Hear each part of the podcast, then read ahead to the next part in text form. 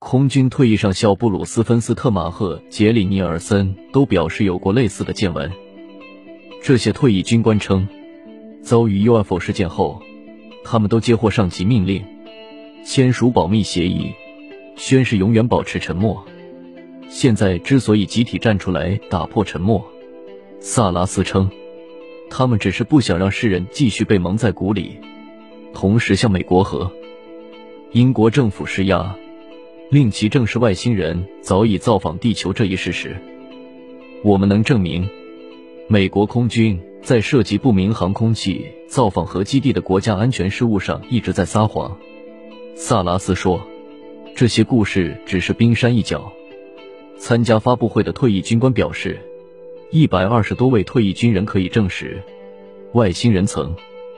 光临多个美国核武器军事基地。最新的一次可追溯到二零零三年。此前，美国军方曾多次表示，冷战时期出现的所谓 UFO 很可能就是前苏联派来的侦察飞行物，但这种说法一直存在很大争议。不过，退役军官们的说法是否可信，